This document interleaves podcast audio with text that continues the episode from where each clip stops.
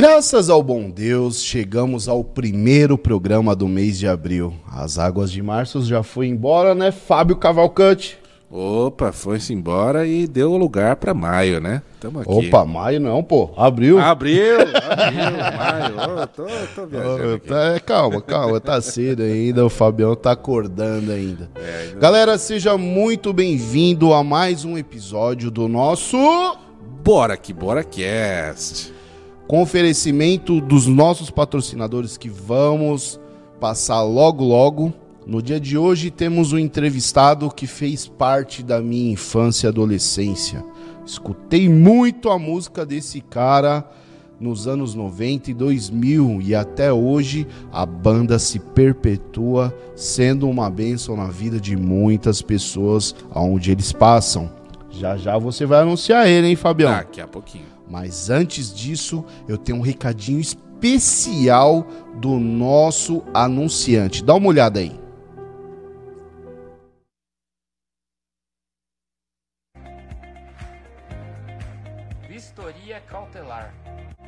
uma análise de toda a parte estrutural, buscando, se possíveis, colisões e danos na estrutura do veículo.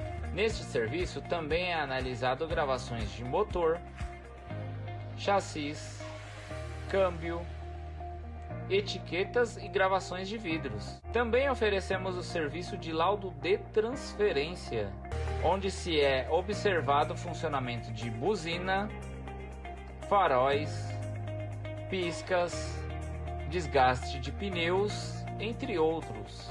Vistoria Brasil Osasco.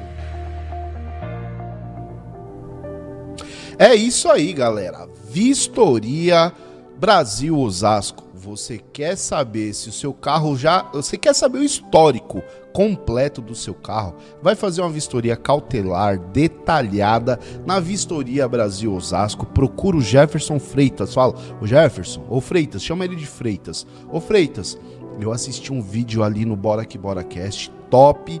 Ele, eles recomendaram a sua vistoria aqui. Pode, pode olhar meu carro aí, você não vai se arrepender. Você vai ter um tratamento à altura do que você merece. Vistoria Brasil Osasco. Top, né, Fabião? Com certeza, tenho certeza que você vai chegar lá e vai ser muito bem atendido.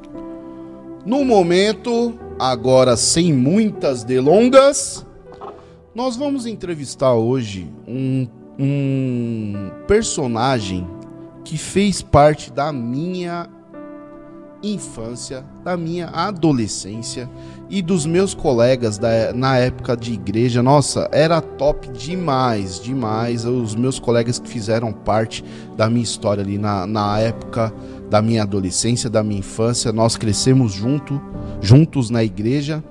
Só, ô, ô, ô, DJ, só coloca um trechinho da música aí, só pra, pra ver se a galera adivinha quem, de quem é que eu estou falando. Aumenta o som só um pouquinho, DJ. Aumenta o som.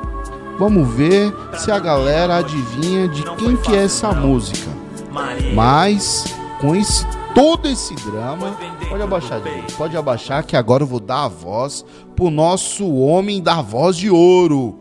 O homem que não é o Lombardi, o homem que não é o Sombra do Ratinho, o homem que é ele mesmo. É uma figura única, icônica do nosso programa Bora que Bora Cast. Fábio Cavalcante, é com você a voz agora, meu irmão.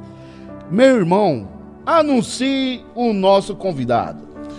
O nosso convidado de hoje é um convidado muito especial, é um baterista que desde os anos 90 vem fazendo muito sucesso e foi, um, ou foi o fundador da banda Juízo Final. Estamos aqui com Betinho Fonseca. Obrigado, Cara, trazer esse cara aqui no nosso programa, para quem é evangélico aí desde os anos 90, sabe que a, o, o, o, nosso, o nosso nível tá aumentando cada dia mais. Betinho, seja muito bem-vindo. Seja muito bem-vindo. Eu que agradeço. Porque você é um cara que tem muita bagagem aqui. Eu sei que, infelizmente, em um programa só não vai dar. Não vai dar pra gente contar toda a bagagem do Betinho Fonseca, baterista da banda Juízo Final. Betinho, por favor, meu irmão, antes de tudo, se apresente para o nosso público. É, fala pra gente quem que é o Betinho Fonseca. Bom, primeiramente, obrigado pelo convite, né? É uma honra estar aqui também com vocês. É, eu sou da, daqui de Osasco, né? Nasci em Osasco, sou cidadão osasquense, então para mim é muito bom estar aqui na minha casa, né? É, bom, eu comecei ali desde pequenininho na igreja, né? Então, para quem não conhece a minha história, desde os meus oito anos, eu sou dos anos 70, né? A gente tá falando aqui de Black Music, o DJ aqui e tal. Também, a, os anos 70 foi o ano da Black Music, né? Então a gente, a gente escutava muita coisa boa, né? É, então a gente tinha, tem muitas referências boas. Mas lá nos anos 70, na igreja, a música era muito congregacional, né? Era muito fechadinha, era muito tradicional. Então, os meus primeiros professores foram quem? Os discos, né? Então a gente escutava os discos para tirar as bateras. Chegava na igreja, vamos tentar fazer aquela virada do disco tal, né? Do, é, e ali com meus oito anos de idade, então eu comecei a. Um dia o baterista faltou, e aí eu ficava na mesa de som, né? Mas a mesa de som não era ficar mixando, não, era só aumentar e abaixar, cara. Você pensa, nos anos 70 ali, o final, começo dos 80, a igreja era muito mais humilde. É, não tinha recurso, não tinha grandes equipamentos. Era só tudo... tinha um médio, grave e agudo. Cara, né? era só aumentar e abaixar, e só pra quando dava aquela. Né, microfonia. É, microfonia, exatamente. E olha, com, meu oito, com 8 anos de idade, cara. E aí o Levi Dance, que era o cantor na época também, que chegou a gravar pela. Lembra aquela gravadora Califórnia e tal, né? Gravou ali um, um disco também. E aí ele cantava e tocava, ele falou, Betinho, fica aqui com oito anos, cara. E eu fiquei ali, ficava olhando pra batera. Batera era aquelas que não tinha pele de resposta, aquelas peles de. parecia um plástico, né, bicho? Que ela ficava toda enrugada. enrugada, cara. Era com a, com a flanelinha em cima. Era assim, anos 70, 80, cara. E aí eu ficava de olho ali, mas nunca Bateria tinha. raiz ainda. É, não. Aquelas que não eram nem de madeira, eram compensado, bicho. Se você pisasse em cima, ela, ela era bem simples, né? Porque a igreja era, era bem simples, né? Tudo era muito mais simples, eu né? sei que dos, viol, dos violões, como eu toquei violão na igreja, um dos precursores aqui no Brasil, acho que antes da Giannina era o Rei dos Reis, né? Os Tonantão. Tonante, e, sim. E, e, a bateria, qual que foi as primeiras do Brasil? Você, você tem esse conhecimento? Sim, na, na, verdade assim, a gente tem algumas, né? Tem a Pinguim, a Pinguim foi uma das, mas a Pinguim já era uma batera, né, nível, nível legal. alto. Aí tinha, aqui tinha lá na igreja, cara, poxa vida, agora eu não vou lembrar o nome dela. Mapex? Não, Mapex já era mais, Já- não, Mapex já era mais top. Tinha as marcas mais é, turbo, as marcas mais simples assim, né? E, e aí, como eu era, eu era aqui da Vila Jaguara, né? No caso, eu morava aqui na, já na Vila Menck e a gente congregava aqui na, na Vila Jaguara. E aí o Batera faltou, eu tava, né? E aí quando ele faltou, eu olhei e falei, ah, meu, eu acho que eu vou tentar. Oito anos, cara. E ali foi onde começou tudo. Eu sentei, mesmo sem, sem ainda ter tido aula, nada, só escutando mesmo. Comecei ali, me apaixonei. Mas você sabe como é que é, né, bicho? Aí meu pai não apoiava muito por causa do barulho, né? Barulho, cara. Os pais tem que ser. Quem quer. Eu tenho. Hoje eu dou aula também, né? Já há mais de 25 anos que eu dou aula. E a grande dificuldade é realmente você ter o apoio também. Por quê? Porque não é fácil. A bateria é um instrumento chato que você tem que estudar é repetição. Mamapá, mamapá. É, é muito, é muita repetição, barulho, enche o saco das pessoas que estão ao redor. Mas com o tempo você vai vendo que é gratificante, cara. Depois que você grava, né? Você grava em estúdio, você começa a gravar clipe, começa a viajar ao Brasil, começa a se ver que realmente é um, existe, é um mercado, né? Hoje, você ser baterista, você, você pode dar aula, você pode ser um baterista que só faz participações, gravações, ou, no meu caso, que eu tive essa coragem, né? De hoje eu sou líder da banda já há 26 anos. Então assim, é difícil você ver um batera que é líder. Geralmente é o cantor ou tem um empresário, né? Mas eu, como batera, então quer dizer, você é, estar à frente de um trabalho como baterista de uma banda é meio. Você vai ver que são poucos. Porque geralmente não é o batera. O batera é geralmente aquele que fica no cantinho, que só fala assim qual é a música que vai tocar e pronto, e Já tira, é. recebe o cachezinho dele e vai embora. Agora o cara que vai fazer tudo, que vai tomar frente, que vai decidir, é, é difícil, cara. Eu vou falar pra você, são 26 anos de muita luta, de muita conquista também, patrocínios, apoio, empresas, e a gente aprende muito com tudo isso. Então pra mim é muito gratificante poder também falar isso hoje pros bateras, né? Então eu faço workshops também, vou nas igrejas, essa semana mesmo eu vou estar lá em Cotia, eh, fazendo um workshop falando sobre o- o músico cristão nos dias de hoje. A dificuldade que a gente já enfrentou desde lá dos anos 70, mas hoje está muito mais fácil, né? Bem mais fácil. Muito mais fácil. Hoje o Batera ele vai entrar lá no YouTube, ele tem um milhão de bateristas ensinando como fazer. Na nossa época não tinha. Então, ou você tinha o VHSzinho, que era caro, né, meu? Não era você não podia comprar toda hora, né? E hoje tá muito mais fácil. Então é. Eu Ou acredito, revista, né? É, tem muita coisa aí que, que é importante a molecada de hoje saber como que a gente fazia lá no passado. Como é que era. Ninguém planejava nada, cara. Acontecia. Hoje não, hoje você tem os coaches, você aprende a como planejar, como ter sucesso. Na nossa época não tinha como planejar. Ou acontecia ou não acontecia e pronto, né? E muita coisa, graças a Deus, aconteceu aí, nesses últimos 30 anos com o juízo final, né? Olha que top, cara. Cara, e bateria, eu vou te falar. Bateria é o instrumento, assim, talvez o único instrumento que eu mais tive vontade de aprender a tocar. Eu não sei nada de bateria, mas é o instrumento que eu sempre tive vontade de aprender a tocar, porque pra mim sempre foi maravilhoso. É um- uma coisa que eu gosto mesmo, particularmente. Assim. Só que é difícil, né? Pela questão do barulho, até pra ter aulas, tudo mais difícil. É legal, cara, é bem legal. E assim, a bateria em si, é- é- ela tem algumas é, peculiaridades que muitas pessoas não sabem. A bateria é o quê? São tambores, tá certo? Sim. É um, a caixa é um tambor, o tom número 1 um é um tambor, o tom número 2 é um tambor, o bumbo é um tambor maior, de 22, geralmente 22 por 16 ou 22 por 18, e tem o surdo com 16 polegadas. Esse é, a- é o padrãozinho da bateria, né? Aí tem o chimbal, hi-hat, crash, ride, é. Só que acontece, eh, nas minhas aulas ou no meu workshop eu falo sobre a história da bateria no mundo natural e no mundo espiritual. Como funciona? Porque existe isso. Ah, mas como assim, Betinho? Você é louco no mundo espiritual? Sim. Lá na Bíblia, em Ezequiel 28:13, conta quando foi criado os tambores. Alguém aqui tem, tem alguma noção disso, não? Eu Cara, é, antes da nossa entrevista começar, eu tava comentando com você que eu assisto bastante vídeos dessas, Sim. muitos cortes, principalmente também de cunho religioso.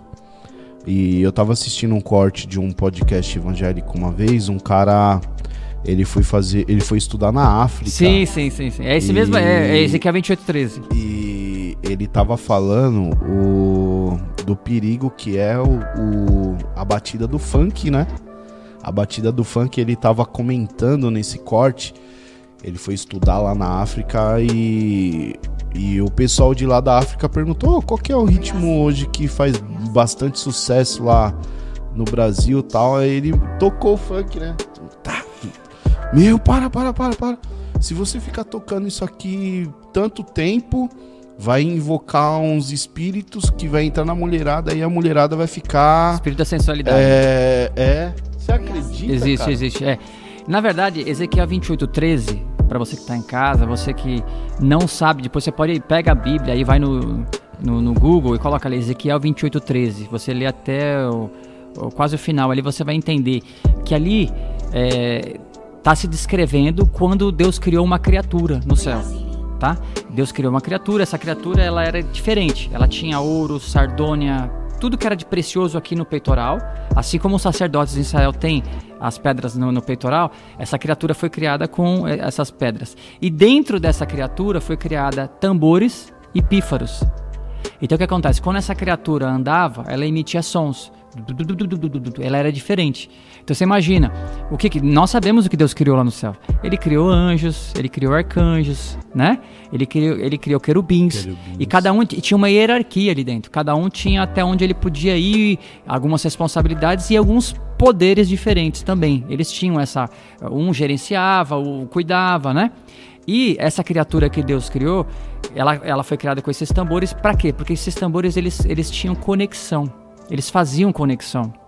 Então assim, quando ele tocava, é como se você, é, exato foi o que você falou. Sabe quando você fala assim, nossa, deu uma Arrepiado. arrepiou aqui, deu alguma coisa diferente? Então os tambores ele tem esse poder de conexão. E lá no Ezequiel 28:13, quando fala sobre os tambores, fica bem claro que quando Deus criou essa criatura com os tambores dentro, tinha alguma coisa a mais de diferente. Você já sabe quem é essa criatura, né? Lúcifer. Então por que que a bateria não entrava na igreja até os anos 70? Porque ela foi criada dentro de um anjo de luz que foi expulso dos céus. Mas quando ele foi expulso, ele veio para onde?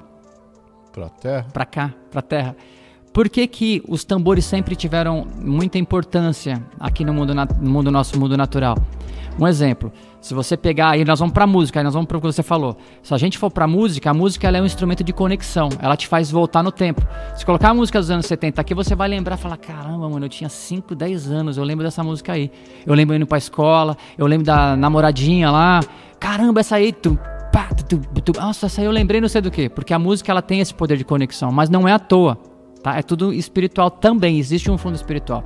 E aí, se eu for pro lado mais espiritual da coisa, você vai falar assim, Betinho, mas fala sobre os tambores no mundo espiritual. É simples. Simboliza Para a guerra, quem né? nas guerras, ela, é, os tambores sempre foram na frente das guerras. E se a gente for falar sobre religiões, eu abro no meu curso cada religião. Então eu vou lá no xamanismo, na bruxaria, no candomblé, na umbanda. Todas essas religiões usam tambor como base de conexão. Só a igreja evangélica que não usava. Se você for lá no candomblé na Umbanda, todos os cultos na conexão, quem faz não é o, o Pai de Santo, é o Ogan, que toca tambor. Então, cada batida é uma conexão com uma entidade. Tá? Então, o que acontece? Aí na igreja o batera, ele acha o quê? Tirou a música, tá tudo certo. Só que cadê a conexão que o, o instrumento fornece pro cara? Ele não sabe. Então eu fui me aprofundar e estudar essa questão dos tambores, por quê? Porque não é só uma questão de tocar música direitinho, nossa, da hora, o cara tocou o bumbo, chibal, mas e a conexão? Não é minha responsabilidade? Então, cara, eu, eu como bateria, eu preciso não só entender, eu estudei, eu fiz conservatório, fiz conservatório Souza Lima, lá nos anos 90 também, me, me aperfeiçoei, cara, fiz muita coisa. Mas tudo isso, sem eu conhecer a, a questão do instrumento para conexão, não valeria de nada para o que eu faço hoje dentro da banda. Que é o quê? Trazer as pessoas para próximo da gente através da música, para trazer para eles a palavra de Deus, a cura, a libertação. Betima, como assim cura e libertação? Cara, a música tem esse poder. Tanto que ela foi criada dentro de um anjo que foi expulso, que virou um grande opositor depois dos do, do, do céus, apesar de que o, o Lúcifer, né, o, o, que a gente chama de diabo, diabo significa opressor, tá, gente? Diabo não é nome. O Lúcifer também não, porque na verdade a Bíblia não fala em nenhum momento o nome de Lúcifer na Bíblia. É que são anjos de luz, então a gente chama de Lúcifer. Ou diabo que significa opressor em hebraico, né? Então, na verdade, o opressor, um anjo opressor, vamos falar assim, né, que foi expulso dos céus, quando ele veio para cá, ele fez a bagunça toda, cara. E como ele tinha o que dentro dele? Tambores. Ele usou o que ele conhece muito. Então por quê? No, no funk, que, o que predomina é o quê? É a batida. Bomba e caixa. No carnaval, o que predomina? Tambores, atabaque. Certo? No xamanismo, tambor. No candomblé, na umbanda, é só o pai de, o pai de santo só faz, só, ele só troca ideia. Quem chama as batidas é o Ogan. Então, na verdade, existe algo muito especial nos tambores. Então, eu vou trazer para a bateria, na bateria. Só que o batera da igreja muitas vezes não sabe. Talvez 99% não saiba. Então eu levo esse workshop, eu falo sobre isso, e aí eu trago essa realidade pro músico da igreja, pro batera e falo assim, meu mano, a responsabilidade é tua. Pega que é tua essa responsabilidade e faz essa conexão. Então quando eu entro numa igreja para tocar num evento, a primeira coisa, Deus, eu, eu tô ligado, eu, eu vou fazer as conexões aqui. Então me ajuda, me ajuda a fazer essa conexão e que eu possa entender e enxergar onde os pontos espirituais, porque existem entidades, existem espíritos malignos opressores e muitas vezes as pessoas estão vivendo, cara, uma vida toda sendo oprimida espiritualmente falando. Então quando eu identifico é batata. O juízo final é como se você lembra do Super Gêmeos, ativar. Quando a gente se encontra, eu olho para os caras e falo, mano, hoje vai acontecer alguma coisa. Hoje, no mundo espiritual, Deus vai fazer alguma coisa para E acontece, cara. É gente que é, o cara tava é, sendo oprimido a vida inteira por espíritos malignos e, e vai ter que sair. Por quê? Porque a Bíblia diz, mano, que quando você tem o conhecimento, tem entendimento e você tem uma vida reta diante de Deus, não estou falando de, de, de, você ser uma pessoa. Ninguém é santo, né? ninguém. né? Mas você tem que sim como ser uma pessoa reta. Tem gente que gosta do errado, mano. Na verdade, a carne gosta do errado. O ser humano, ela gosta do errado. Né? O homem que falar que não gosta de mulher, então ele não é homem, né, meu mano? Não é verdade? Porque hoje em dia tá muito comum, né? Você fala, ah, não, mano, você vê aí uma parada meio estranha, você fala, ih, mano, é uma parada meio estranha. Mas assim, o homem que é homem, ele gosta. Então ele tem que fazer o quê? Ele tem que vigiar. Porque senão, meu mano, Cai. ele vai ter 200 filhos por aí, porque é realidade. Pô, mas na igreja, sim, é homem, ah, mas é bispo, é apóstolo, é pastor. É homem, cara. Se ele não vigiar, ele cai, porque ele é homem. É aquilo que eu falei desde o começo aqui, para nos redundante, né? Então, assim, não tem essa de é, é, eu vou ser santo. Não. A questão de santo que a Bíblia diz é você ser separado. Quando você diz ser separado, é você fala assim: não, eu tô vigiando, mano, tá ligado? Tô vigiando. Vai passar uma mina aqui na tua frente? Vai passar. Você fala, nossa, mas você faz o quê? Mano, não, eu tenho a minha. Você, você vigia e fala assim: não, eu não quero. Mas que o que vai vir pra cima de você vai vir do mesmo jeito. Você sendo bispo, apóstolo, seja, seja o que for, cara. Né? Então é uma questão de você entender de onde você veio e entender. Aí você vai saber pra onde você vai. Agora, senão você vai ficar a vida inteira aqui, como você disse, mano, até no começo aqui, perdido nessa terra, falar, mano, eu não sei ainda pra que, que eu tô aqui, meu mano. Quando você entender que você fala assim, eu sou falho, porém eu quero me consertar, eu quero ter uma vida melhor, eu quero poder ser alguém para os meus filhos, ser um exemplo para eles, né? E ter um depois para poder, quando eu for embora daqui, falar assim, não, mano, o cara fez o corre certo. Não era perfeito, ninguém é perfeito, mas o cara fez o corre, tentou fazer o bem. Tem muita gente que nunca entrou numa igreja, meu mano, mas o cara tem a a, a, a- A ele- índole, né? o a índole melhor às vezes, mano. Faz a correria, ajuda o próximo. E deixar um bom legado também, né? Mano, às vezes você vê o cara cortando a luz ali do vizinho, fazendo um, cortando a água, fazendo. a- Você olha e você fala assim, é bem feito, mano. Aí você, caramba, se você parar pra analisar aquilo que Jesus fez e que Jesus ensinou, talvez não seria mais interessante você chegar no cara e falar assim, o cara tem filho, tem família, né, mano? Chegar lá e falar assim, depois, né, não na hora ali pra não dar um constrangimento, né, mano? Chegar no cara e falar assim, ô meu mano, eu vi aí, aconteceu. Me fala aí, o que, que eu posso ajudar? Tipo assim, Betinho. Tipo assim, meu mano, quanto que você tá devendo? A gente tá ligado, se cortou é mais de três, né?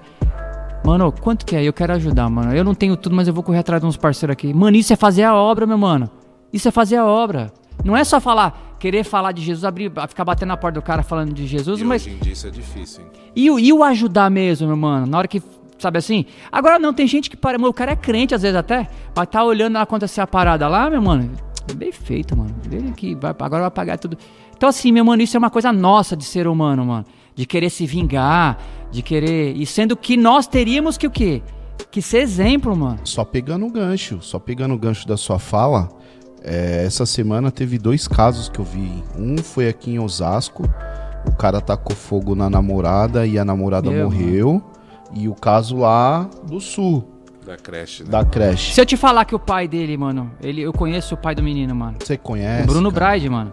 Ele é pai do menino lá do Bernardo, né? Então, o que falou. foram dois casos que eu vi. Ele ia em vários shows nossos. mano. pai, pai que perderam seus pai e mãe, que isso. a de Osasco aqui foi uma mãe, perderam seus filhos e confessaram publicamente, professaram, né, publicamente que perdoava os algozes dos seus filhos. Eu, eu, cara, eu não sou pai. Eu tenho 16 vou fazer 17 anos de casado esse ano, eu não sou pai.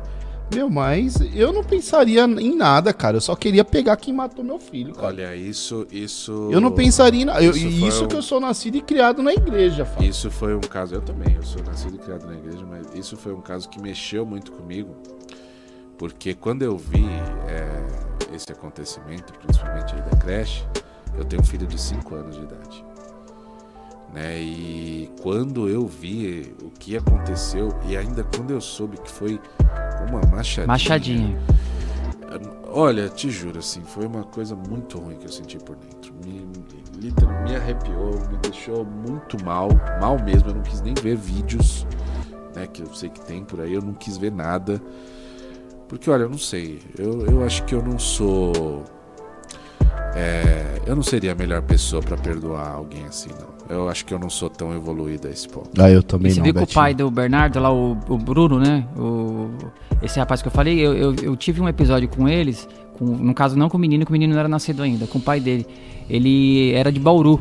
Só pra você ter uma ideia, o Bruno, o, o, o pai do menino lá que deu depoimento que ele perdoaria, é que as pessoas eu conheço bastante tempo, né? Ele trabalhou na Record muitos anos, hoje ele é da Marinha, né? E ele. E ele é cristão há muito tempo. Nós fizemos um show em Bauru, numa casa de show lá chama Jack Black. Uma casa bem legal em Bauru. E ele tava lá, né? Tiramos fotos tal. Eu tenho as fotos até hoje lá de, de Bauru. E eu não tinha me ligado que era ele, cara. E aí eu tenho um amigo que é youtuber lá de Santa Catarina, né? O Natan. E aí ele me chamou ontem, ele falou, Betinho, é, você conhece o Bruno, cara? Tô aqui vendo aqui que você é amigo dele no. No, não falou Bruno. Você conhece o pai do menino lá da. que aconteceu o massacre lá, né? Na escolinha, lá na creche? Eu falei, meu, eu vi por cima assim, mas eu não, não, não sei se eu conheço, não. Aí que eu me atentei e fui olhar. Quando eu olhei, ele falou. Se você vê pelo nome que ele usa lá no, no, no Instagram, Bruno Bride. Por que Bride? Porque Bride era uma banda da nossa época, dos anos 90, né? De rock, né? Então ele até colocou esse nome porque ele gosta de rock também. E aí ele. Quando eu olhei, eu falei: caramba, bicho, eu conheço o cara. E hoje mora lá, mas ele era da região é, pra cá, mais pra cá, né? E... Eu não consigo imaginar. Então, então eu, eu, também, eu não consigo eu, assim, entender talvez como que seria é porque assim, cara, é, é, muito difícil de você entender o que você faria ali na hora. É eu, não, sinceramente, difícil, eu não né? sei. Eu também não sei. Ah, eu, eu acho que iria agir pela emoção, cara. Eu também não é, sei, emoção, cara. Eu não sei. Acho, assim, pelo olha, menos, eu acho que pelo menos um soco na cara eu, eu teria dado, cara. no mínimo, eu porque, cara, cara, muito racional. Não sei, não sei. Eu sou muito, muito, muito racional. Né? Todo mundo que me conhece sabe que eu sou extremamente racional, sou um cara que pensa. Eu também sou mais razão do que eu também eu sou, sou assim. muito razão. Eu também sou assim. Mas eh, esse, esse caso em específico, nossa, Deus me livre. É, eu, eu também não consigo, olha, eu não quero nem pensar, cara, eu também. Eu não quero nem pensar, porque é, realmente eu não sei dizer a dor de um pai, de uma mãe, de uma criança dessa, que aconteceu isso. E é o que eu falo, meu filho, meu, é tudo para mim. Então eu jamais conseguiria imaginar passar por uma situação dessa. Não, e outra, sabe assim, só pra, pra gente ir para outro assunto, é, talvez você pode pensar, quem está vendo a gente, falando assim, ah, mas de repente é, eles eram, mas poderia acontecer, né? Era um filho que não era tão, um pai tão, não tão presente, é, era um pai que não morava com a mãe e o menino morava, assim, podia ser e não tinha tanta ligação, mas não, cara, eles eram sim, quem, depois se você olhar lá no Instagram deles, eles têm muitas, muitos momentos, ele fala isso no vídeo, né? Sobre momentos que vai ficar na memória dele, então você viu que tinha muitos momentos desde pequenininho, eu fui avaliar, depois fui analisar, depois toda a história. Sim, né? Não, porque as pessoas poderiam falar, não, mas é uma pessoa que não. É um cara que não é presente. Não, ele era presente. E mesmo, tudo bem, eu, assim, eu não concordo com o fato da pessoa não ser presente, mas mesmo que não fosse, ainda assim é filho dele. Sim, sim. Ainda sim, assim sim. é filho dele. Não tem né? como. Então cara. não tem como. Realmente, cara, foi uma situação assim que, que pegou a gente, assim, né? De, a gente já viveu várias, né? Assim, já viu várias na televisão aí e tal. Mas é, é, é, Cara, eu não sei o que passou pela cabeça também desse. É, só pode ser espíritos opressores, demoníacos na vida de um cara desse, cara. Porque o que, que vai fazer o cara pegar um machado e matar criança, bicho? Primeiro ele fez isso com o cachorro, sabe? É, pra mim não tem explicação. Tudo bem, a gente veio de uma pandemia onde muita gente ficou doente, psicologicamente falando, mas a gente precisa ficar mais esperto, cara mais esperto realmente com, com as pessoas que estão ao nosso redor, ver alguma coisa estranha, já começar. Não é uma questão de denunciar, sabe?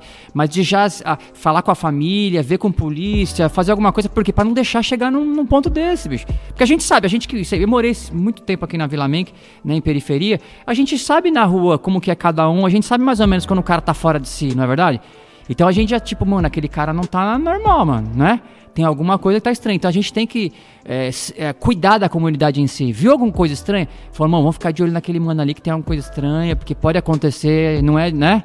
Então eu acho que é um, um alerta aí para vocês, né, na sua rua, fica, fica em constante vigi, vigilância, né? Viu alguma coisa de errado, até com, com casamento, a gente tá ligado, né? Mas a gente não pode meter a colher, né? A gente aprendeu disso, mas fica de olho, porque às vezes, meu, quanta menina morrendo aí, cara, quanta coisa acontecendo, criança, sabe?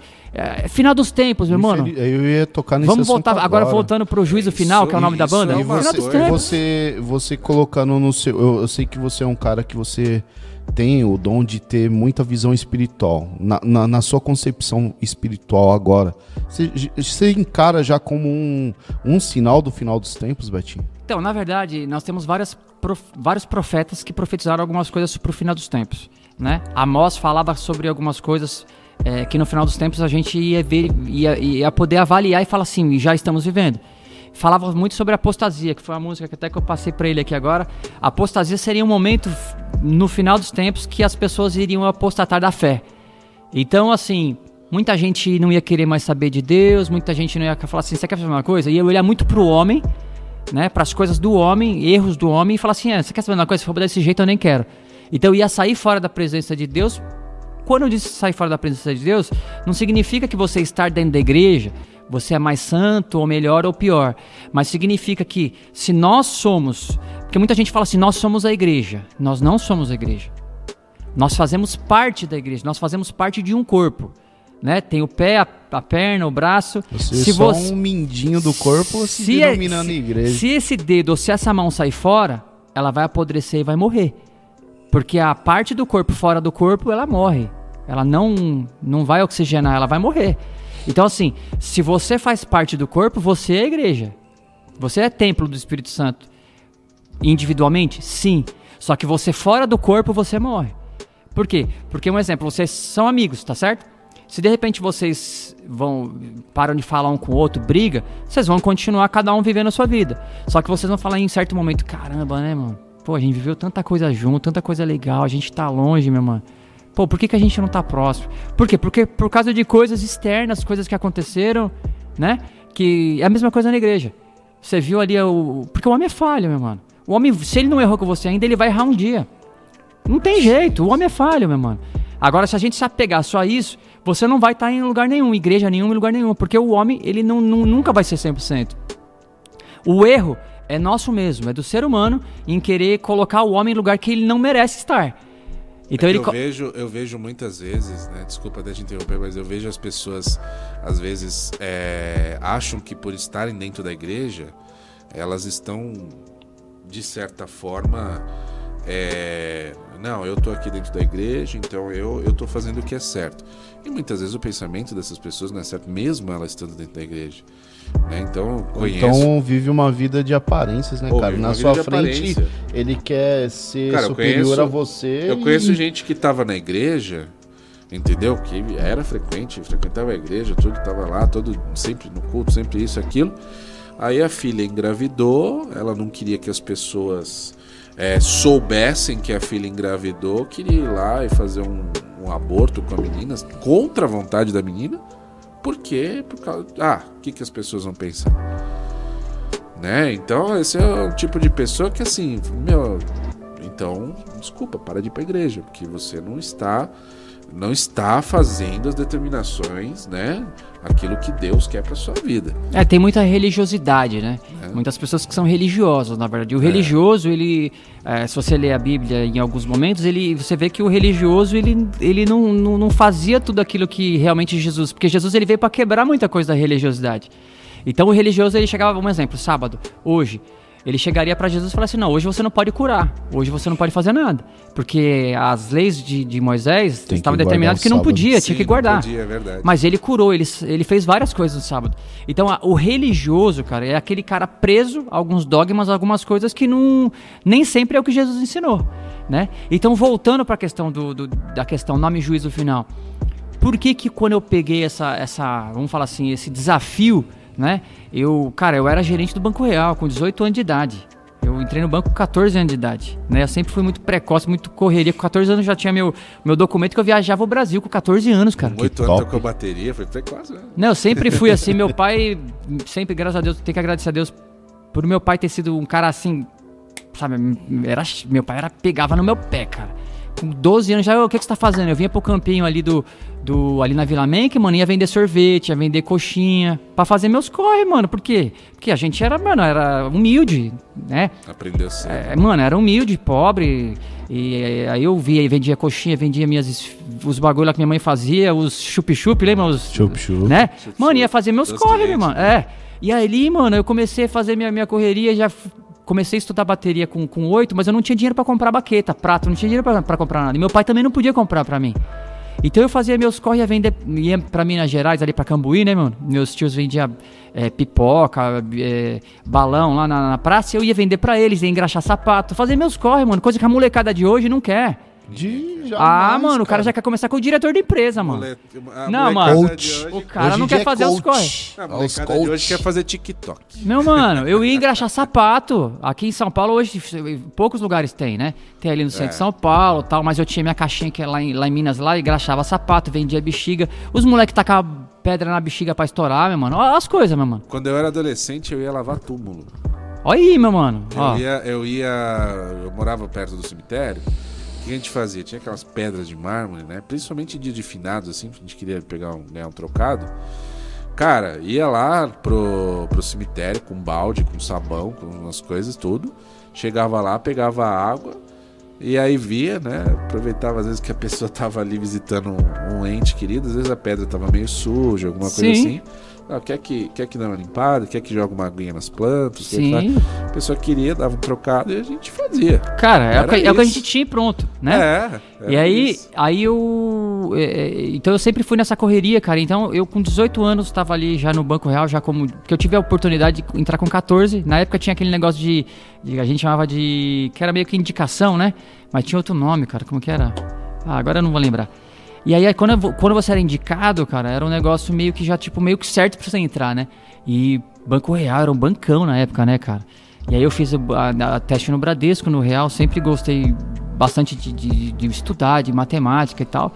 E aí eu falei, meu, vou fazer, vou passar nesse negócio e vou pra lá. O Real falava muito com o jovem, né? Tinha aquela conta universitária. Tinha, eu, Ah, eu abri 500 contas, cara, na, eu fiz FMU. Eu, ent- eu- olha como que eu era, cara. Eu ganhei várias medalhas porque eu abri 500 contas na minha faculdade. Só na minha classe, abri na classe do lado. Olha. E eu era diretor, eu era boy, na época chamava contínuo, né?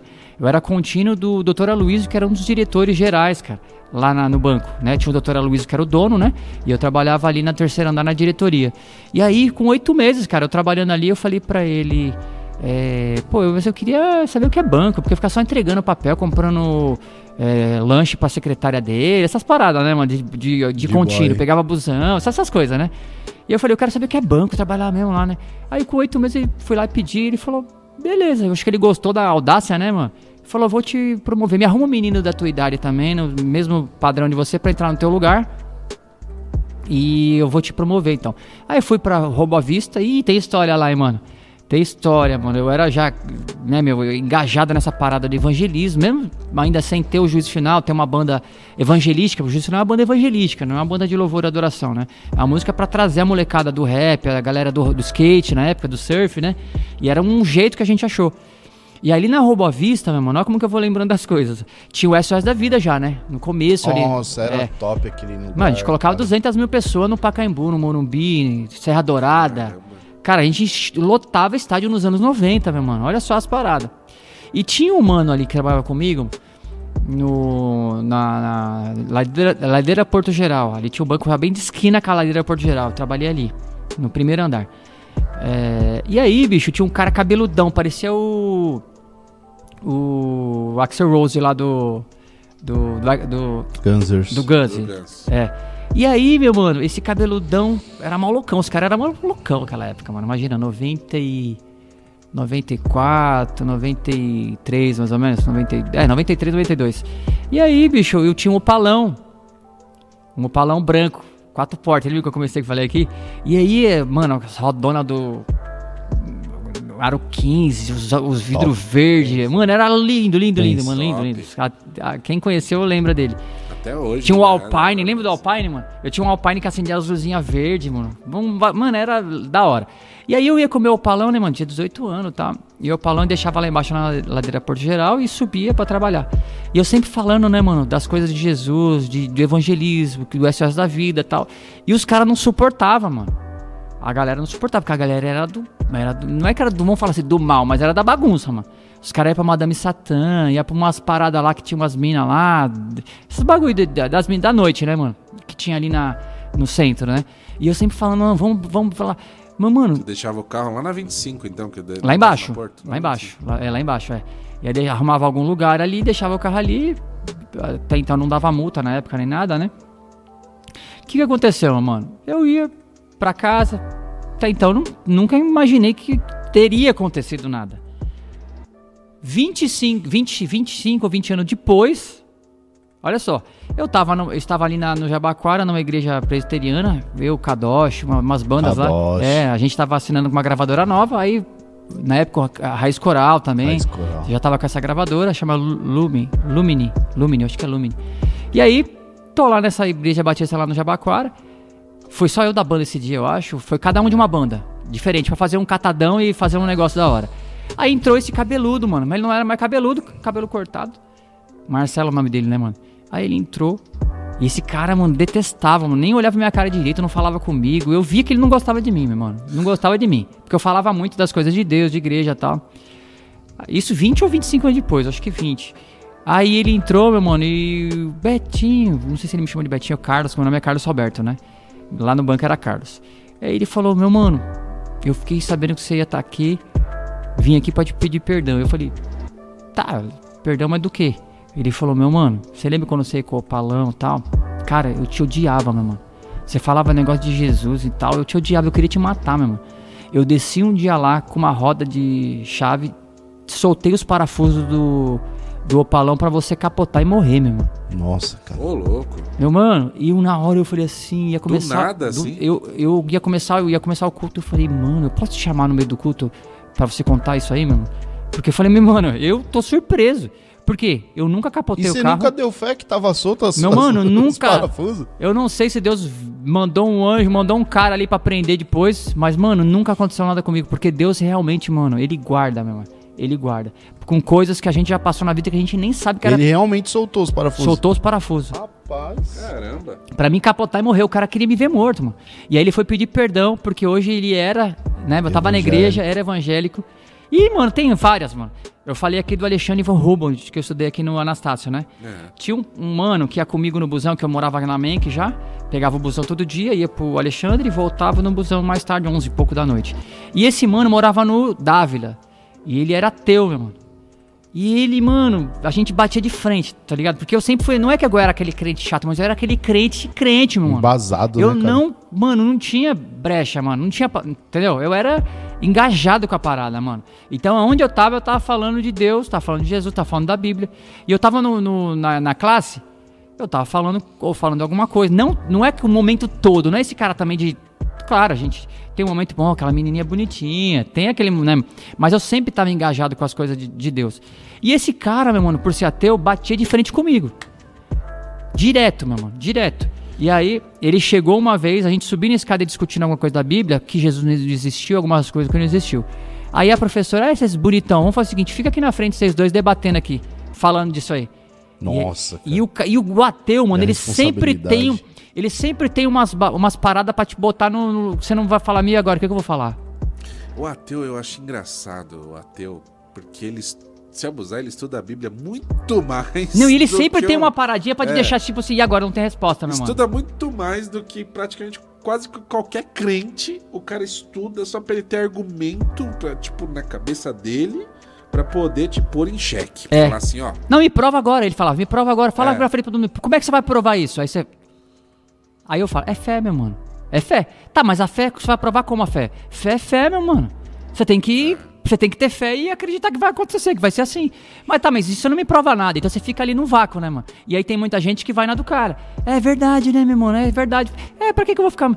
é, é, colocando minha, uma parte da minha vida, tipo assim, não vivendo, entre aspas, porque ele acha que você é, acreditar nas coisas que a Bíblia diz ou que a igreja te ensina, você vai não viver. Mas pelo contrário, quando você tem esse controle, você que manda, você que tem o controle, você quer fazer, você faz, você não quer fazer. Agora quem já tá lá, mano, tá livre pra fazer o que quer, já faz a bagunça que quer e depois não tem que, ah, mas, mas não, você fez porque você quis. Ninguém te forçou a fazer. Ah, tem alguns espíritos opressores que fazem você de repente fazer essa maldade que nem aconteceu nessa chacina? Tem, mas tem cara que não vale nada, mano. O cara quer fazer aquilo, ele quer fazer aquela parada. Que além disso, é todo mundo. É aquela, aquela velha questão, né? Todo mundo coloca a culpa no diabo, no diabo, Sim, mas mano. às vezes o cara que é mau caráter, o né? cara é mau caráter. O cara nasce Independente com do índole- lugar, até dentro da igreja, tá? Sim. Até dentro da igreja. Tem muito E aí, meu mano, esse cara aí, sem batendo de frente, aliás, no busão, vinha assim de um lado, ele do outro, né, mano? Tipo, né? Beleza, passou mais uns 20 e poucos anos, né, mano. Um dia o meu carro deu problema e eu tava na igreja ali no centro de Osasco, né, mano? A igreja do Nazareno. Aí o meu pastor falou, acabou o culto, falou, eu vou te levar em casa, meu mano. Beleza? Você tá, o carro quebrou, não sei o que aconteceu na época.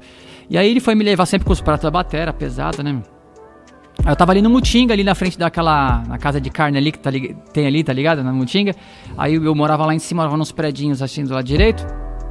Na frente da escola. Aí parou o carro e veio uma Export do lado assim, mano. Parou, olhou pra mim assim. Falou, meu, você não é o Betinho? Eu falei, sou eu. Ele falou, mano, você lembra de mim lá no Alexandre von Humboldt, tinha não sei quantos anos atrás, que eu, a gente falava da Bíblia, discutia com você? Meu mano, eu tô te procurando há anos, você tava certo, mano, Jesus existe. Mano, eu não, eu não sou de chorar, meu mano. Minha mulher sabe disso. Ela me viu chorar duas vezes, talvez em 20 anos. Mas te emocionou isso. Mano, eu comecei a chorar, eu cheguei em casa chorando. Eu vi o quanto vale a pena você plantar, você plantar, mano, Semente. sementes. Pode demorar 20 anos, mano, mas eu escutei aquele cara falando assim pra mim: Mano, Jesus existe, hoje eu sou presbítero, eu tô na casa de Deus, mano. Mano, me perdoa. Meu, o pastor olhou pra minha cara assim e falou: Mano, eu falei: Sim, mano, é tanta história, sabe assim que aconteceu. E aí eu, eu cheguei chorando em casa e o- e a mulher falou: O que, que aconteceu? Deve ter sido alguma coisa drástica, mano, porque o cara não o chora, Espírito mano. Santo tocou, né, Mano, cara? Eu, eu, eu, eu já tive alguns embates, assim, com alguns, algumas pessoas que não acreditam e tal. Eu acho que todo mundo é livre, né? Pra, Sim. Se não querer acreditar, ok, não é. Mas eu, eu sempre. é, eu Geralmente, quando eu coloquei algumas coisas para alguns ateus, né? Que falam que não acreditam e que tudo mais, eu falo assim: tá bom, meu amigo, então vamos pela sua teoria, né? É, a sua teoria é de que houve uma explosão no espaço, né, do Big Bang, e através dessa explosão nasceu tudo, nasceu as pessoas. muito nasceu- perfeito, né? É, Tudo tipo, perfeito. Vou, vou tentar fazer uma explosão aqui, ver se nasce vida, né?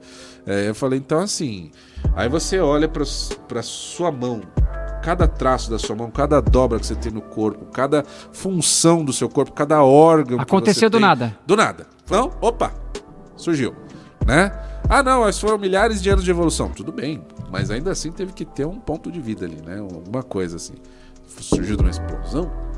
Eu falo, então, só por aí você já consegue ter uma prova, né, de que houve um- uma mente pensante, alguém que Um criador, pensa né? para criar isso, né?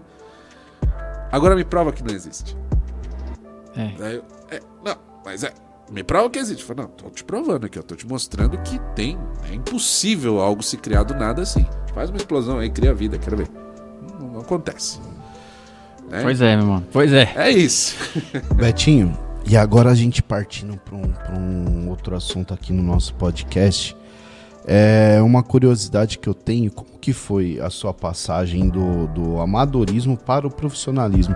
Como que você foi descoberto assim no mercado ao, a ponto de você tocar no Renascer Praise? Como que foi essa história, cara? Então, como eu comecei ali com uns oito anos né, a tocar na igreja, é, então eu comecei a escutar muitos discos, né? Escutava pra tirar as batidas, tirar as músicas dos cantores.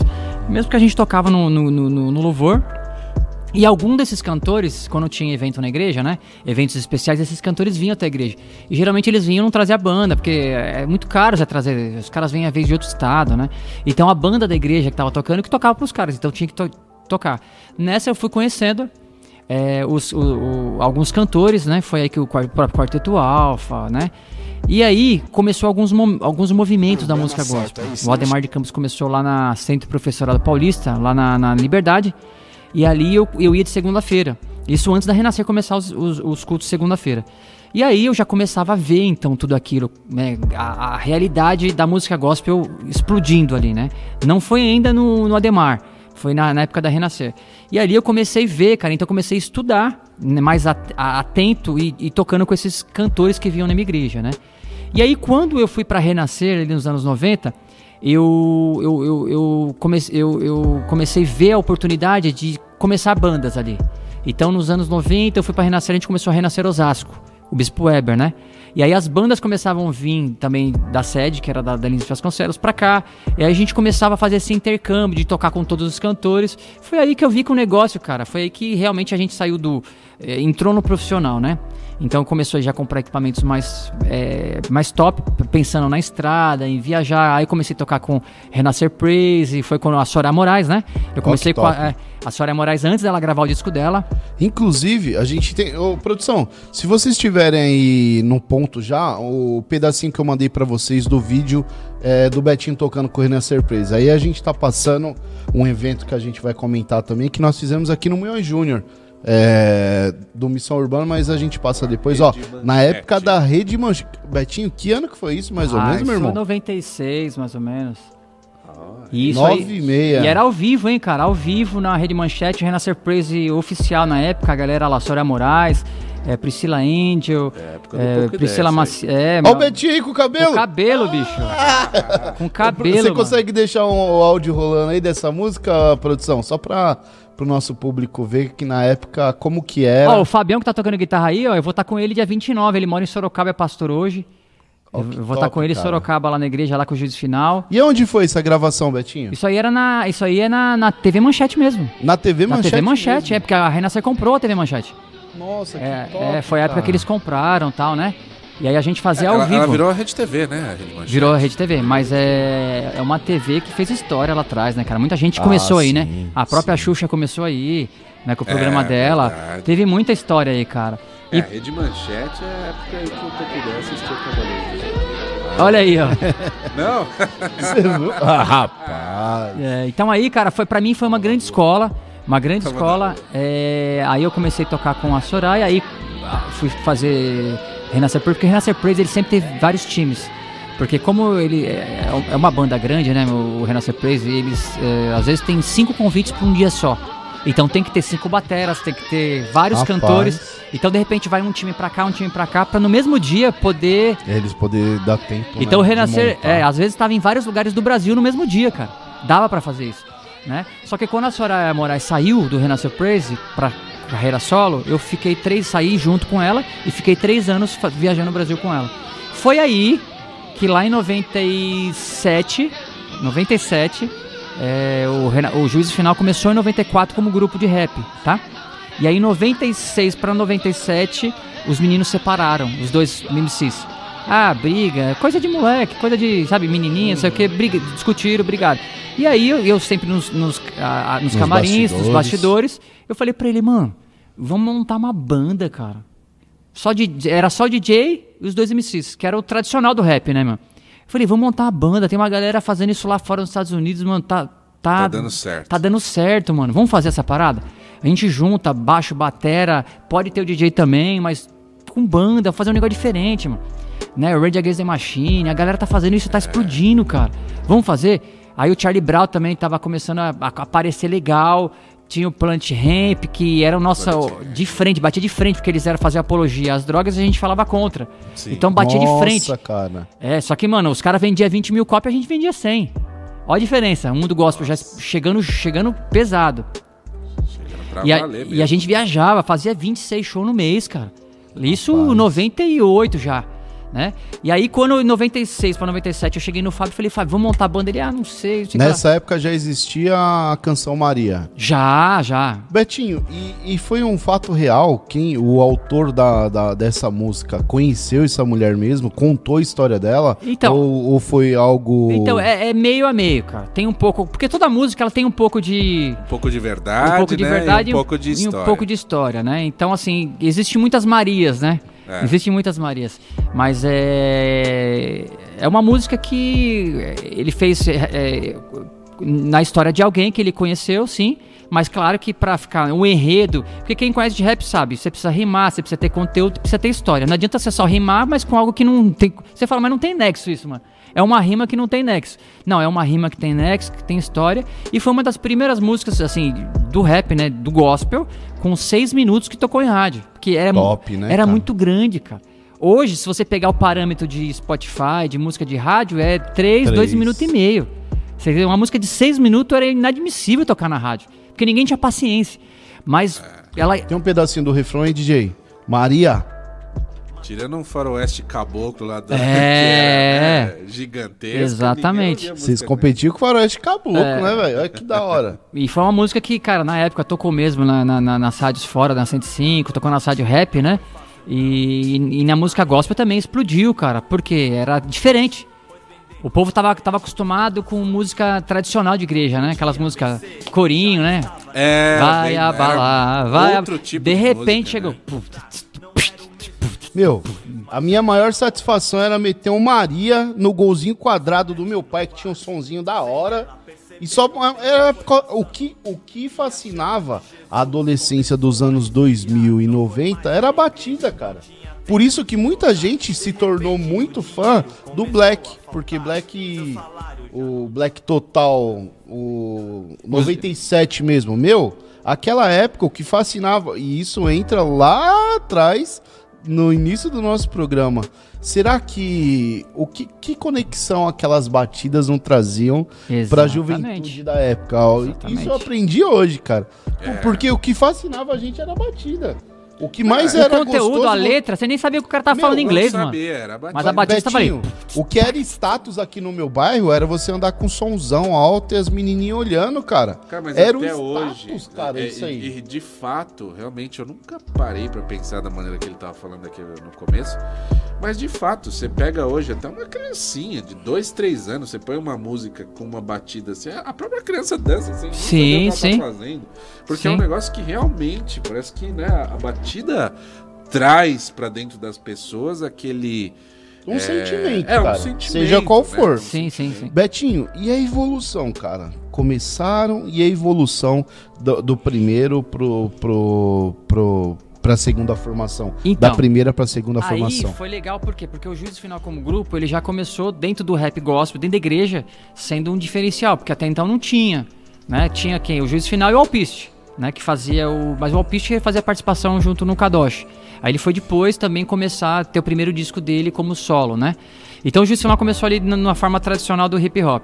E aí em 97 para 97, eu entrei e a gente formou o quê? A banda Juízo Final, mas uma banda já com mais pressão, com guitarra, com DJ, com baixo, com batera, né? E, e dois vocais. Então ali a gente já começou a vir.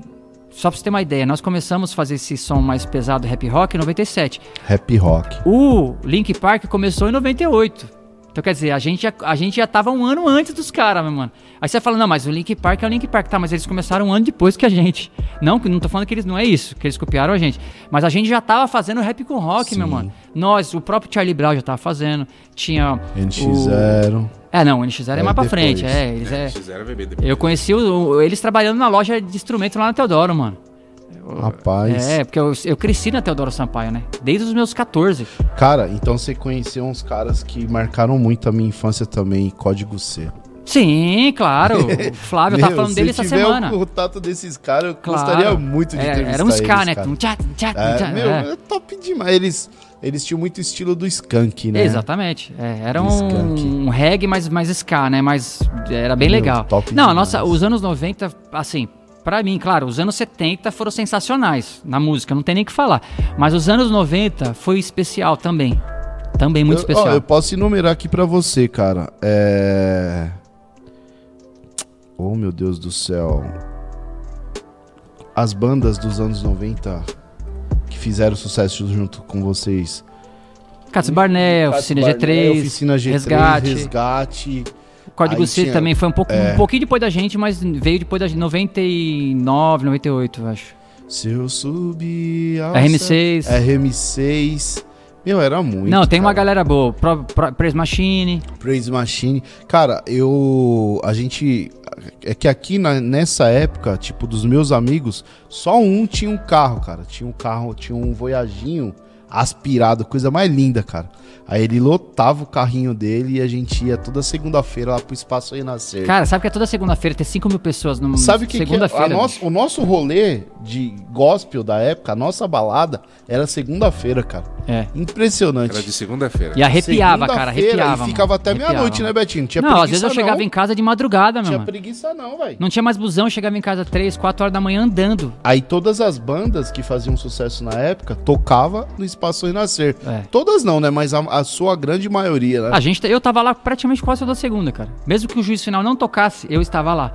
Por quê? Porque, cara, era sensacional, cara. Era demais, Cara, demais. por que que não tem isso hoje? É, é, infelizmente... Cara, na verdade, assim, a gente viveu algumas, é, algumas épocas, algumas não voltam mais.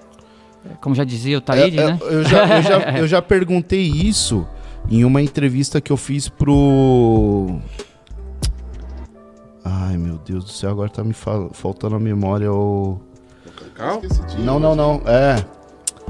É o Covid, o Covid deixou, é, deixou a galera esquecida, mano. Meu Pra Deus... cima, pro lado, não lembro. Tá, né? Massa... Como que é Massa... Ele, eu até errei o nome... os-? Eu- calma, calma aí que eu vou ver aqui no meu canal aqui, que é, que é- Mas eu perguntei pra ele isso, cara, porque ele tocava também no Espaço Renascer. Aí eu perguntei, meu, por que que é, você, você em si, hoje, cantando, evangelizando nas igrejas, mas você não sente falta dessa época? Por que, que não tem mais esse... Sente esse... demais, Na verdade, assim, de- aí quando você Essa tá procurando vibe, aí, cara. existe um, um mercado, na verdade, hoje muito mais, vamos falar assim, organizado. Assim como existe o crime organizado, que é muito organizado, mano. A gente que é de Até periferia, demais. a gente que é de periferia, a gente sabe, mano. A gente cresceu, a gente sabe que existe um crime. E é muito organizado, né, mano? É muito organizado que até a polícia faz parte do crime organizado, né? E, e- e na música gospel, cara, ela, ela também se organizou demais. Mas de uma certa forma, que eu acho que você precisa se profissionalizar? Sim, você precisa se profissionalizar. Só que você tem que ter estar enraigado nas suas raízes e no teu o porquê de vida disso, da música, porque senão você se torna mais um. É mais um baterista ou é mais um guitarrista. O porquê você tá fazendo aquilo. Então, assim, eu peguei isso muito a sério, cara. Porque eu troquei, ah, com meus 18 anos, uma carreira dentro do banco Pra largar tudo, chegar no diretor e falar assim, ó, não quero mais, tchau. Por quê? Porque Deus já tinha tocado no meu coração, eu queria isso, era meu sonho. Então eu larguei tudo pra assumir a, a, a banda Juiz Final como líder, como responsabilidade, como ministério e não só como profissional. Como profissional, mas também como ministério. Então eu como se eu fosse o pastor ali da, da banda. Então, cara, eu assumi como ministério, ganhando ou não ganhando, tendo prejuízo ou não tendo. Cara, a gente tava ali. A igreja tem quantos? Era o seu, o seu foco. Tem 10 pessoas como membro? Vou. Tem 50 mil? Vou. Não tem importância. Rogério Sarralheiro. Ah, sim, ele é do, do Black também, mas ele é uma geração depois da, da nossa. Ele é começo dos 2000, final dos 90 ali já, o Top. Templo Soul. Ele era de qual também, grupo né? mesmo, Rogério Templo? Soul. Templo Soul, É. Eu fui no, no estúdio Templo quando ele estava gravando, Rogério na Zona Sul. Eu fui sabe? lá. Eu entrevistei ele na igreja do Pastor Fernando, cara. Legal. Top O demais. Cacau é da mesma época também, né? Da mesma época, né? Não, o Cacau acho que vinha um pouco antes ainda, né? Com o grupo que ele fazia parte. Rap Sensation? Sensation. Sensation. O Rap Sensation. Então, o Rap Sensation já veio ali numa época que veio o MC Dom, né? MC Dom que foi do Alternativa C, que hoje virou ao. Cubo. É tudo uma galera que é amiga. Mas o Alcubo é bem depois, é 10 É, anos depois. bem O Alcubo- Antes eles eram Alternativa C, né? Eles eram aqui do Jaraguá, o Feijão. A, a gente tem uma amizade de antes deles fazer rap ainda, né, mano? Porque eu era do Brasil pra Cristo e o, Feij- e o, e o, o, o FJ, o Fábio, né? Ele era do Brasil pra Cristo. Então, assim, eu conheço os caras há muito tempo, né, mano? Os primeiros shows deles que abriram no gospel, eu, eu, eu levei ele no Espaço Renascer. Eles abriram o show nosso. Bastante. Betinho, e você acha que poderia voltar esse rolê do Espaço Renascer? Cara, eu gostaria muito, mas eu acredito assim, existe épocas, e existe a Bíblia diz que tem tempo para todas as coisas. Tem tempo para nascer, para morrer e cara, eu acho que assim, a, a época agora que, que nós estamos vivendo no gospel é uma época muito comercial, que, que é boa, mas me dá um pouco de, de receio. Porque também o cara só quer pensar só na grana. É importante a grana? É muito importante. Porque sem a grana você não faz nada. Você não compra um microfone, não compra equipamento, computador não faz nada. Não paga a luz, a água, o teu filho, precisa de comida. Só que também a gente não pode só se profissionalizar e esquecer da questão do mundo espiritual. Então eu vejo hoje muito a música gospel como se profissionalizou demais. Tem muita gente boa, muita gente que sabe o que está fazendo, mas o mundo espiritual eu vejo também que está meio perdido. Eu vejo muita gente se perdendo a ponto de ter escândalo toda semana no Fuxico Gospel. Por quê? Porque ah, o cara se perdeu com isso, com aquilo, com aquilo. Então Ah, eu, é é, eu não perdi minhas origens, nem quero perder. E, e a gente continua, cara. O juízo final tá aí, já fazendo 30 anos. É, esse ano aqui vamos ver se a gente consegue fazer alguma coisa de diferente, porque os últimos dois anos foram anos diferentes, né? Por causa da pandemia. E, e se Deus quiser, vamos conseguir fazer um bom trabalho para trazer uma galera da antiga que tá fora aí. Anos- Pegando o ensejo nunca- dos a gente 30 anos Nunca de- pensou que seria Nunca, assim, né? nunca pensou, nem em viver um negócio desse. Pegando o ensejo dos 30 anos da, da, da banda Juízo Final, essa nova formação aí, produção, você pode passar só um, um trechinho da, da, da- do vídeo agora que eu passei da banda Juízo Final, a nova formação. Vamos ver um trechinho da, da música deles. É, tem uma a galera que tá comigo já. Essa última formação já tá há 10 anos, cara. Quem são a galera É da o Marcião, o formação? Negrão, o Negrão lá é o Marcião. É, a gente chama ele de voz de trovão, né, mano? Voz de tem Trovão. história também, mano. Ele era. Tem. Ó, quem é do, é do rap vai lembrar. Ele. Ele, Ele contou o testemunho anos, dele. ó, nos anos 80, antes, antes, mano, ele era do. Oh, meu Deus do céu. Agora eu vou esquecer. Ele era do Blacks and the Hood. Blacks and the Hood, mano, é época do vinil. Um pouquinho antes do Racionais ainda estourar. Blacks and the Hood, ele era o Rudy Lee. Mano, então que ele era magrelão. Vai depois eu saber como que. Tá lá o vídeo. Esse aí é o CD, né? Ah, não, isso aí foi quando a gente lançou em 2013 o A Velha Escola. É. O, disco, o vídeo que você falou é o do clipe, né? É, o- o- um pedacinho do clipe, produção, É. por favor. Então, assim, o Marção é velha escola, old school, mano, de uma época ainda lá atrás. Do. do eu agora esqueci. É, não, raizona mesmo. É. Você acompanha essa época, Voltão? Isso é da época do Taíde. Ta- O Taíde veio primeiro que o Racionais, pra você ter. É, né? O Racionais veio de- tem uma história aí, né, mano? Tem toda uma história, tem toda uma história. O Racionais, os caras era cada um de um. Os caras se juntaram, né, mano? Né, o, o- Sul e Norte. né? exatamente, os caras se juntaram, era de grupos diferentes, né, mano? Caramba. O- eu tive é, um relacionamento mais bacana com, com o Ed Rock, né? O Ed Rock foi cliente meu do banco, né, mano? Do Bradesco. Cliente meu, então assim, a gente trocava umas ideias lá na agência várias vezes, trocava ideias. Mas assim, são escolas diferentes também, tô falando assim da, da questão do rap e gospel pra lá fora, tá? Porque aqui a gente tem algumas premissas, né? Que a gente, é, mesmo sendo pessoas naturais e falhas, claro, mas a gente tenta sempre levar o nome de Jesus em primeiro lugar, né? Coisa que o, o rap em si, ele fala o quê? Da periferia. Ele Sim. tenta trazer a dor, a dificuldade, né? De que, de que passa ali, sendo que eu vejo hoje, você vai poder falar também, já não é mais uma verdade absoluta, mano. Por quê? Porque o negócio Mudou virou tão muito, profissional, né? meu mano, que o cara já não compra mais Olha a lá, briga. Olha lá o pedaço do clipe lá. É, aí o Marcião lá. Pode aumentar o som um pouquinho aí, produção, do clipe. Vamos curtir um pedacinho aí do, do, do juízo final. Você Bet- pega... É, não, tá, eu também tenho que dar aula, mano, daqui a pouco, é, mano. então. Correria, Betinho, mano. é, a, a nossa Tem muito, tem muito conversa assunto, é muito, mano. Meu, é muito, foi muito produtivo. Eu aprendi algo muito interessante hoje, que é a conectividade do som. Dos tambores, Meu, Dos tambores. Tambores. Cara, eu quero, eu quero um dia. Nós temos aqui, ó, Marquinhos Self. Chega aí, Marquinhos Self. Marquinhos Self é o nosso repórter de rua, Betinho. É o nosso repórter de rua. A gente Legal. pode fazer Opa. um dia que você quiser. Ô, mano. Um dia que você quiser, a gente pode fazer uma cobertura de um, de um workshop seu, um evento que você Sim. for fazer, que você for falar sobre isso, porque eu achei muito interessante. Meu, tem muita Esse- coisa, esse cara. É o cara, hein, pra cobrir o evento, hein? Eu Esse é o cara. com você que você contando a sua história de testemunho, cara. É tremendo, cara. Amém. Eu Amém. senti também, que acontece comigo também, muita coisa assim. A roda do cara, mano, é Deus, cara. É Deus. É, mano, é Deus, mano. É Deus. E se Deus não mandou um anjo, ele mandou uma pessoa, né? Uma pessoa que viu, talvez, não sei, eu tô falando aqui, né? Conjecturando. Uma pessoa que viu, falou: não, mano, tá errado isso aqui. Foi lá e prendeu. Porque não aconteceu nada, meu mano. Eu tô aqui. Uma né? pergunta, uma pergunta aqui, já me permite. Quem compôs a, a música Maria? A música é do Ricardo, né? Ele já tá, não tá mais na banda há uns 26 anos. Hoje ele é empresário, tem uma loja lá na Teodoro, inclusive. Ó, que top. Famosa também. Mas ele não, não fez mais rap, não fez mais nada. E a gente continua, cara. Um legado que continua já há 30 anos, né? Parabéns, é uma honra, viu? Amém. Obrigado, É isso meu mano. Betinho, cara, como toda conversa boa dura muito pouco, muito pouco, o seu, os- a sua história, a sua bagagem é coisa aí pra gente gravar em uns cinco programas, cara. É muita história. Tem umas histórias da hora, a gente pode marcar outro dia. aí. Vamos marcar. Cara, foi muito com se certeza. você for contar a história do Brasil inteiro que a Foi gente viajou aí, mano, demais. tem umas paradas que vocês vão falar, "Cara, Com aconteceu isso, certeza aconteceu. você mano." já está convidado desde agora, cara. Eu da próxima vez antes- pode trazer a galera da banda, né? Faz Oh, um com ou dois, certeza. pelo menos. Antes da gente terminar, eu queria ainda fazer uma pergunta pra ele. Que hoje você dá aula dentro da, da Sim. bateria, tudo e tal.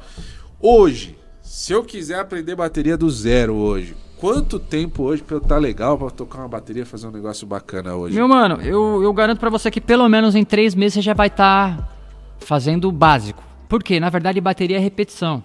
Aham, É repetição, você tem que você tem que estar ali estudando batidas é, e, e- e treinando. Então assim, ah, não tenho batera, ou, ou o cara fala, ah, mas eu vou lá na igreja, então de final de semana toque. Você tem que repetir, ou em casa, são exercícios, repetição, e aí eu vou te, vou te ensinar coordenação motora.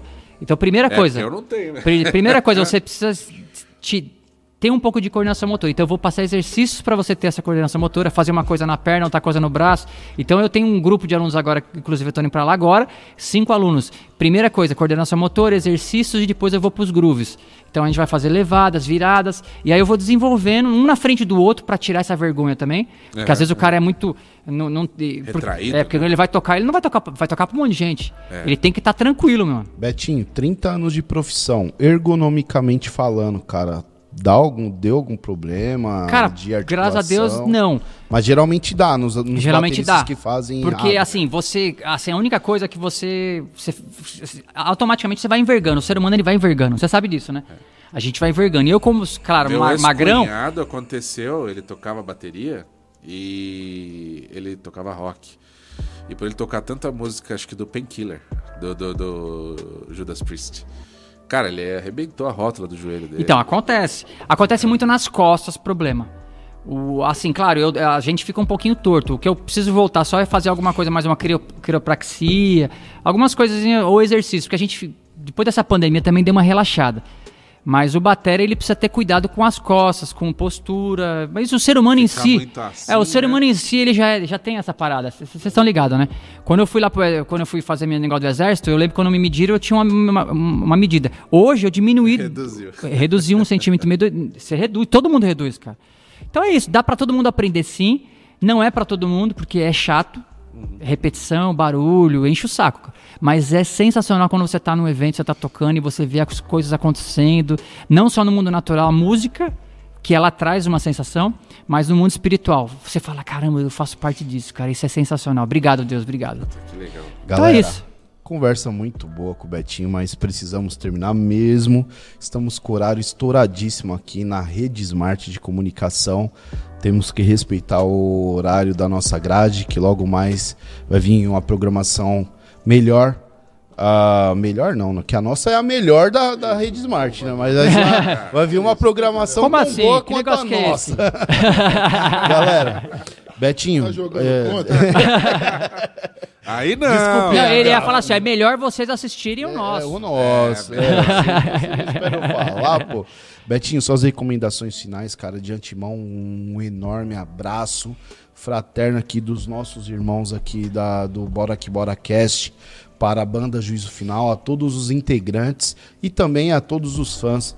Eu deixo as suas recomendações finais, Betinho. Amém. Primeiro eu agradecer a cada um de vocês aqui pelo carinho, pelo por esse bate-papo e pedir pra vocês que entrem nas nossas redes sociais, lá no Instagram, Betinho Fonseca Oficial, arroba Betinho Fonseca Oficial, arroba Juízo Final Oficial e no nosso canal também no YouTube, arroba Juízo Final Oficial e arroba Betinho Fonseca Oficial. Lá eu tô postando sempre vídeos, até trechos de aulas também, é, de shows, de eventos. Então vai lá, segue a gente, se inscreve, vai ser uma grande bênção. E com certeza vai ter, esse ano aqui, 2023, vai ter muita coisa aí que a gente vai estar realizando e vocês vão ficar sabendo aí através Opa, vamos cobrir. Com Já, já vamos escalar nosso marketing. Chama selfie. lá, é, é, pelo direct, eu passo meu contato lá do WhatsApp, ou se aparecer na tela em algum momento, me chama para a igreja, eventos, palestras, workshop. Estamos à disposição para falar demais. sobre os tambores, sobre o que Deus fez nos últimos 30 anos aí. Tamo junto. Maravilha. E Voltão. aproveitando esse gancho, só pra gente não esquecer, que a gente nunca fala isso daí, né? A gente tem que falar. Gente, segue a gente nas redes sociais também. É importante, é Entra nas importante. redes do Bora Aqui Mas, Bora puxa, Cast. velho. Entra a gente lá, ace- acessa lá o nosso YouTube, a gente tem o nosso canal de cortes, cortes do BQB, acessa lá também, vai ter muita coisa bacana lá. Acesse o nosso Instagram, acesse o nosso Facebook, tem conteúdo lá exclusivo. Todas as plataformas Acesse de as áudio. plataformas de áudio também, que tem é, desde Spotify, tem Deezer. Apple, Deezer. O que você pensar de plataforma de áudio, a gente também tá lá. Segue a gente lá. Bora que bora cast. Invertemos os invertemos os papéis agora, hein? Ficou meio rouco aí, mas tá Voltão, Voltão. Cara, aprendeu muita coisa hoje, cara. Bastante. Todo dia, todo dia a gente aprende alguma coisa. Top, né, cara? Conteúdo. Legal, legal. A galera, eu tenho certeza que a galera vai gostar. Betinho Fonseca, foi demais a sua participação hoje no Bora que Bora Cast. Galera, estamos findando mais um programa. Que o Senhor Deus possa estar aí na, na presente na vida de cada um que está assistindo esse programa, que teve a paciência de nos aguentar aqui durante mais de uma hora. E como todo o programa, nós vamos terminar. Já deixa aí, eh, produção, por gentileza. Hoje nós vamos terminar escutando aí, curtindo um juízo final na, no clipe. Mas antes disso, eu preciso te falar como todo o programa eu falo. Assim que você abrir os seus olhos todos os dias, não se esqueça de recitar o que eu te falo todo o programa. O poder de Deus está em mim, e eu tudo posso debaixo da sua graça. O poder de Deus está em mim e eu tudo posso debaixo da sua graça. Cara, recita isso, coloca a sua fé em ação, que eu tenho certeza que as portas vão abrir na sua vida. Tá ok? Em É isso nome- aí, só te corrigindo em uma coisa. Curtindo o juízo final, não. Curtindo a banda juízo final. Não vamos Ba- curtir o juízo É, a Bíblia diz que o juízo final será um dia terrível. É. Pra quê? Pra que a gente não queira estar lá. Que, é, porque Entendeu? Vai, subir Vai antes, ser o né, dia Betinho? terrível. A Exatamente, igreja- tem que estar antes, hein, A gente? igreja É isso vai aí. subir antes. Vai É isso subir aí. antes. Valeu. Galera do mais, um beijo do gordão aqui.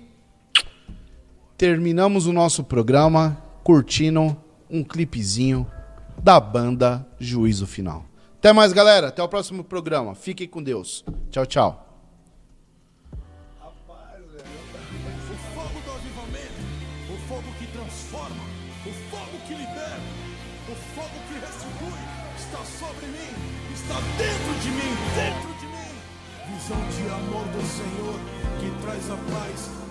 De oferta dilacera o mundo, jaz paz do príncipe da paz. É o que queremos, construir os nossos sonhos o tempo inteiro. Igreja viva no mundo moderno, exala a vida, tirar da morte a força, sarar feridas. A vida que você precisa é sintonia no dia a dia, aliança sem monotonia. Uma aliança